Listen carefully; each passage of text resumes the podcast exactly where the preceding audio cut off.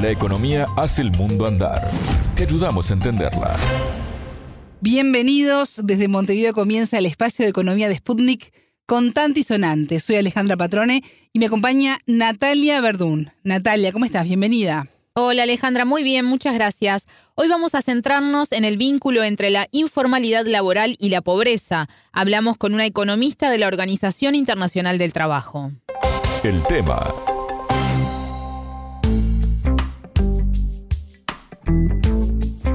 En América Latina, una de cada dos personas trabaja en condición de informalidad, algo que no cambió con la pandemia y que se viene registrando por lo menos hace una década, Natalia. Esto no ha cambiado. Exactamente, Alejandra. Así lo indica la Organización Internacional del Trabajo y lo veremos más en detalle más adelante. Pero ahora a ese dato le agrego otro. Las personas que trabajan en la informalidad tienen entre dos y cinco veces más probabilidad de ser pobres. Para dimensionar esa situación, la OIT apela al concepto de penalidad salarial, esto es, la brecha salarial entre los trabajadores formales e informales. En este contante y sonante conversamos con la especialista regional en economía laboral de la Oficina de la OIT para América Latina y el Caribe, Roxana Mauricio, y te propongo escucharla para entender un poco más de qué se trata la penalidad salarial. Economía para todos lo que estamos haciendo es comparando eh, trabajadores formales e informales de similares características. Suponte que estamos comparando, por ejemplo, un trabajador formal o informal, eh, que son hombres de cierta edad, con cierto nivel educativo, y lo que vemos cuando hablamos de penalidad salarial, en este caso asociada a la informalidad laboral, lo que observamos, lo que cuantificamos en realidad es cuánto menos cobra un trabajador informal respecto a otro trabajador muy similar, solo que el otro trabajador es un trabajador formal. A eso nos referimos cuando hablamos de penalidad salarial asociada a la informalidad laboral, que como observamos en América Latina es muy importante en todos los países de la región, con mayor o menor intensidad.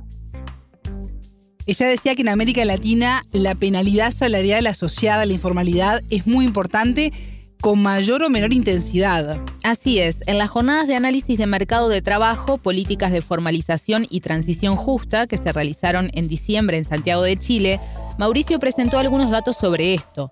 Por ejemplo, en Costa Rica, una persona que trabaja en la informalidad gana 19% menos que alguien que hace su misma tarea pero en el ámbito formal. Sin embargo, en Argentina y Ecuador el porcentaje se eleva a 34% en Uruguay es de 28% y en Brasil, Chile y Perú ronda el 23%. Qué importante, Natalia, es las cifras que estás dando para poder hacernos una idea de lo que ocurre en todo el continente. ¿Esa diferencia es la misma para los trabajadores de menores y mayores ingresos? No, la brecha salarial entre formales e informales es más profunda entre los trabajadores de menores ingresos. Cuando uno mira a los trabajadores de bajos ingresos y altos ingresos comparando formales e informales, efectivamente lo que observamos es que en un conjunto importante de países de la región, esas penalidades son todavía mayor en la parte baja de la distribución salarial, o sea, entre los trabajadores formales e informales de menores ingresos.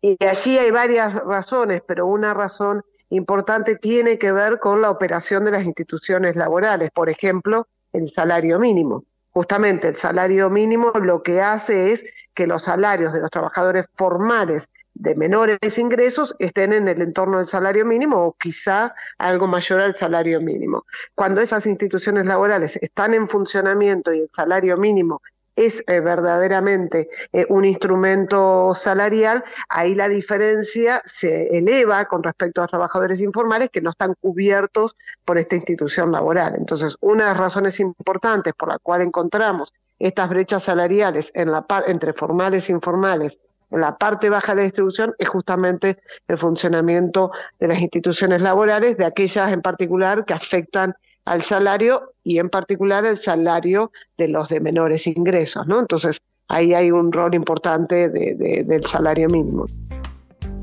Como decía al inicio, en la región una persona que trabaja en la informalidad tiene entre dos y cinco veces más probabilidades de ser pobre.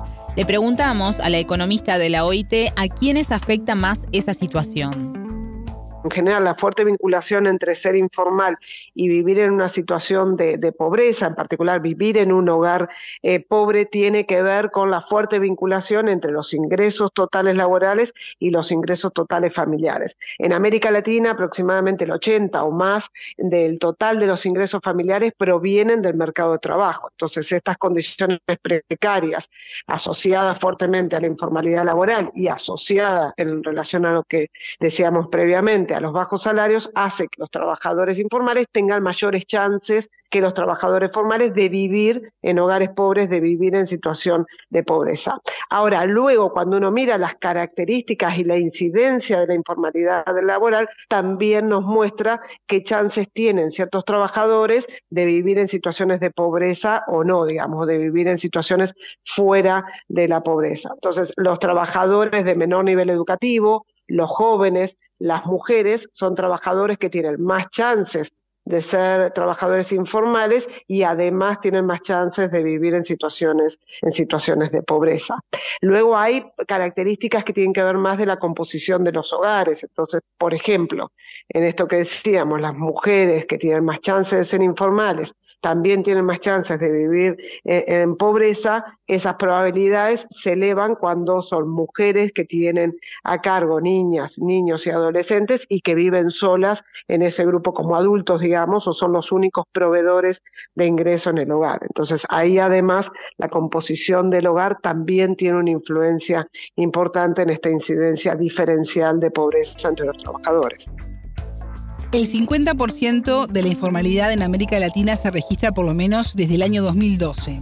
¿Qué ha pasado en este tiempo que no se pudo reducir este porcentaje? No solo no se redujo, sino que según adelantó la entrevistada, en algunos países la tasa se incrementó. Y esto nos dijo sobre las causas de esta situación si bien a, nivel regional estamos en el entorno del 50% de, de, informalidad laboral y ese es el dato similar al 2019, pero también el dato similar al 2012. Ya en algunos países lo que observamos es que las tasas de informalidad incluso son más altas que las que tenían en el 2019. Pero cuando uno mira la situación regional, efectivamente, la, región ha tenido un periodo de fuerte de reducción de la informalidad laboral, que fue el primer decenio, digamos, de este, de este milenio, aproximadamente entre el 2002, 2003 y 2010, 2011, y a partir de allí estas mejoras están y por eso que tenemos, digamos, más de 10 años o 10 años, dependiendo de los países, de estancamiento en esta tasa de informalidad laboral. En principio eso tiene que ver también con una ralentización o un mejor, menor eh, crecimiento económico a nivel regional y eso deriva también en menor demanda eh, de empleo y algunas políticas que se implementaron en aquel periodo de reducción de la informalidad laboral se desactivaron o tienen, han tenido menos peso eh, en esta segunda eh, década de este nuevo milenio respecto de la primera. Entonces, menor crecimiento económico, menor demanda de empleo, menor énfasis en algunas políticas que habían estado operando en el primer decenio y eso explica, digamos, en parte al menos, esta ralentización de la caída de la informalidad laboral o incluso estancamiento o reversión de esas mejoras que habíamos tenido en ese periodo que mencionaba previamente. Entonces, cuando uno mira a largo plazo, eh, o por lo menos este último diseño en la región, efectivamente la región continúa estando en el entorno de uno de cada dos trabajadores es un trabajador informal. Escuchábamos a Roxana Mauricio, especialista regional en economía laboral de la Oficina de la Organización Internacional del Trabajo para América Latina y el Caribe. Muchas gracias, Natalia. De nada, las órdenes. Hasta aquí Contante y Sonante. Pueden escucharnos por spundinews.lat. Contante y Sonante desde Montevideo.